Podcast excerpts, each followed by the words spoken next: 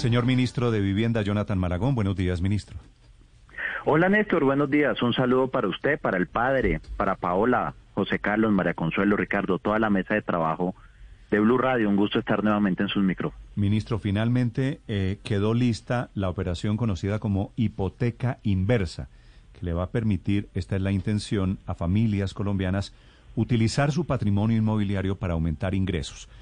¿Cómo finalmente quedó la renta inmobiliaria inversa? ¿Cuáles son los beneficios? ¿Qué intenta el gobierno, ministro?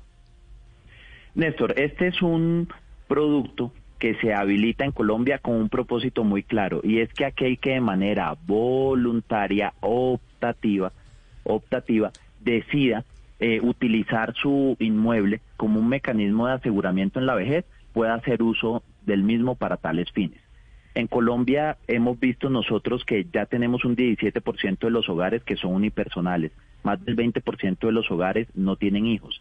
Eh, mucha gente se cohibe de comprar vivienda porque piensa que la compra de vivienda es una gran carga desde el punto de vista tributario, hay que pagar prediales, hay que invertirle mucha, mucha, mucha plata y al final del día, si no hay a quien heredarle, se convierte en un activo que va para la nación.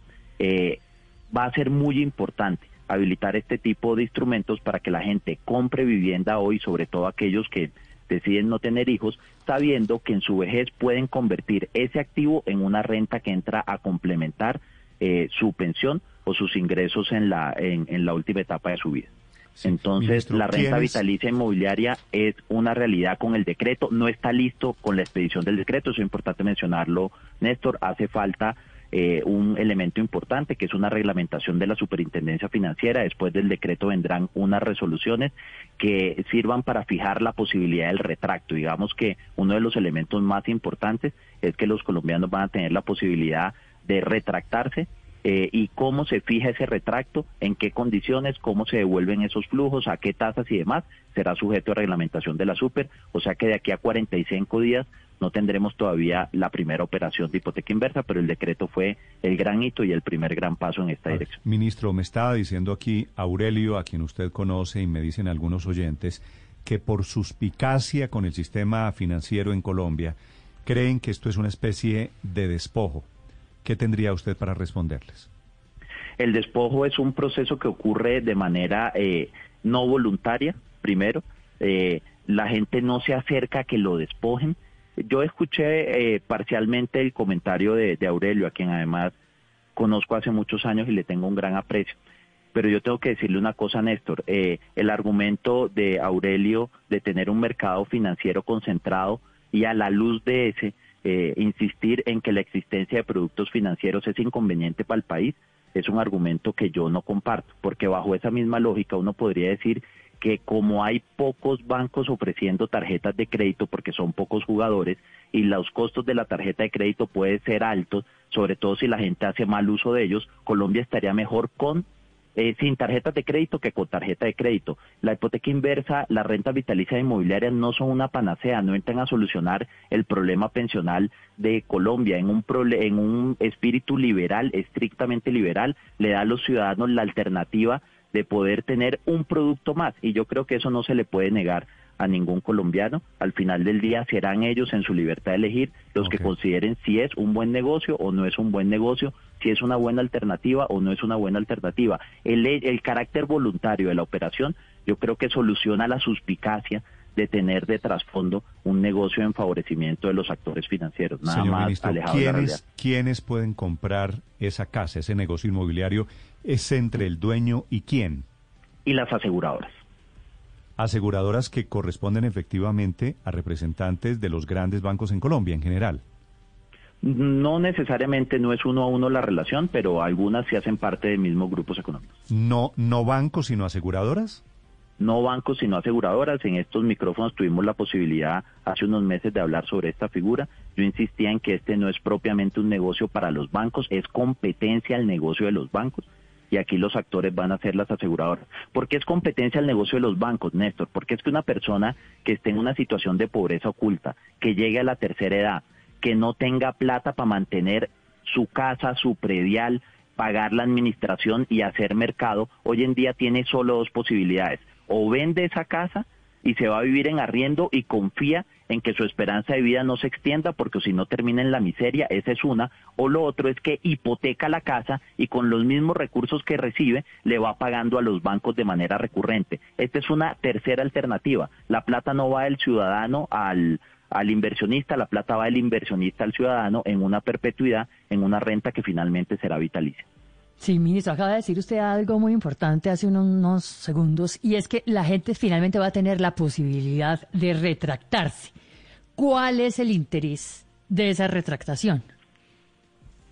Puede ocurrir, por ejemplo, que una persona saque un, eh, una hipoteca inversa, una renta vitalicia inmobiliaria en un momento en el que no vea asegurado eh, sus ingresos durante la vejez.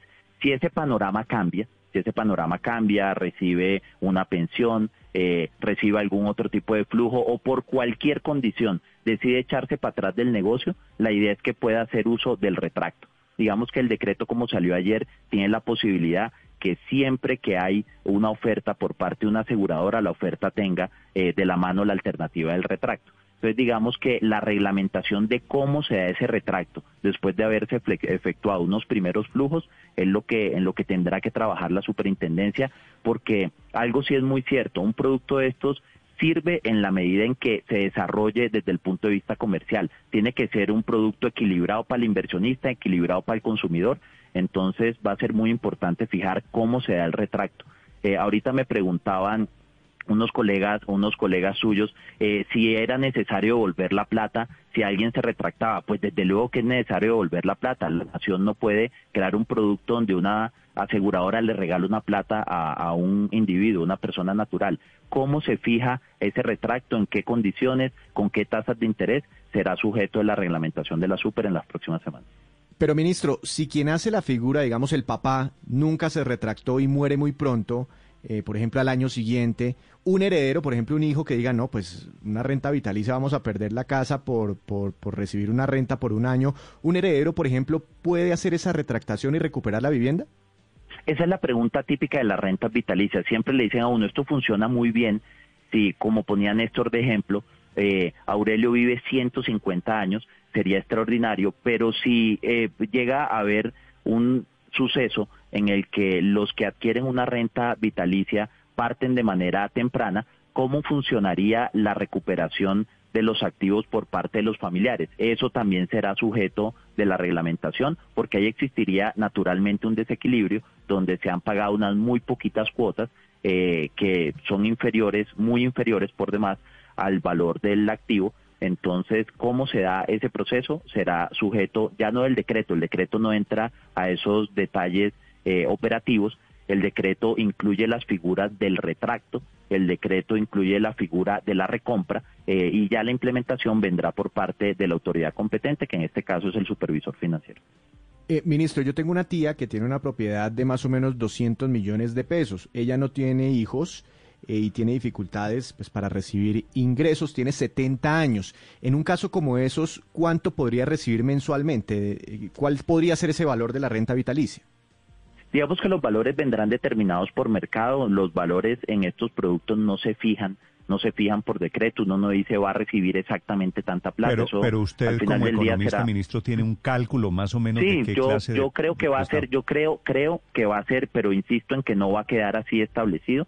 Eh, en ninguna parte va a aparecer un valor fijo, pero yo creo que va a ser un valor del orden del punto cuatro por ciento mensual del valor del activo. Puede mm. ser algo similar al punto cuatro, punto cinco por ciento del valor del activo, que me parece sumamente interesante para las familias. Punto cuatro es un apartamento de 100 millones de pesos. Ah, de, de 100 millones de pesos sería 400 mil. Su tía que tiene una propiedad de 200 millones recibe 800 mil pesos. Sí, señor. 250 millones recibe un millón de pesos. Ahora, eh, en el caso de su tía tiene 70 años, mientras mayor sea la edad, él también aumenta, mm. puede ser algo similar al punto 4, punto 5% del valor del activo, que me parece sumamente interesante para las familias. Punto 4 es un apartamento de 100 millones de pesos. Ah, de, de 100 millones de pesos sería 400 mil. Su tía que tiene una propiedad de 200 millones recibe 800 mil pesos. Sí, señor. 250 millones recibe un millón de pesos.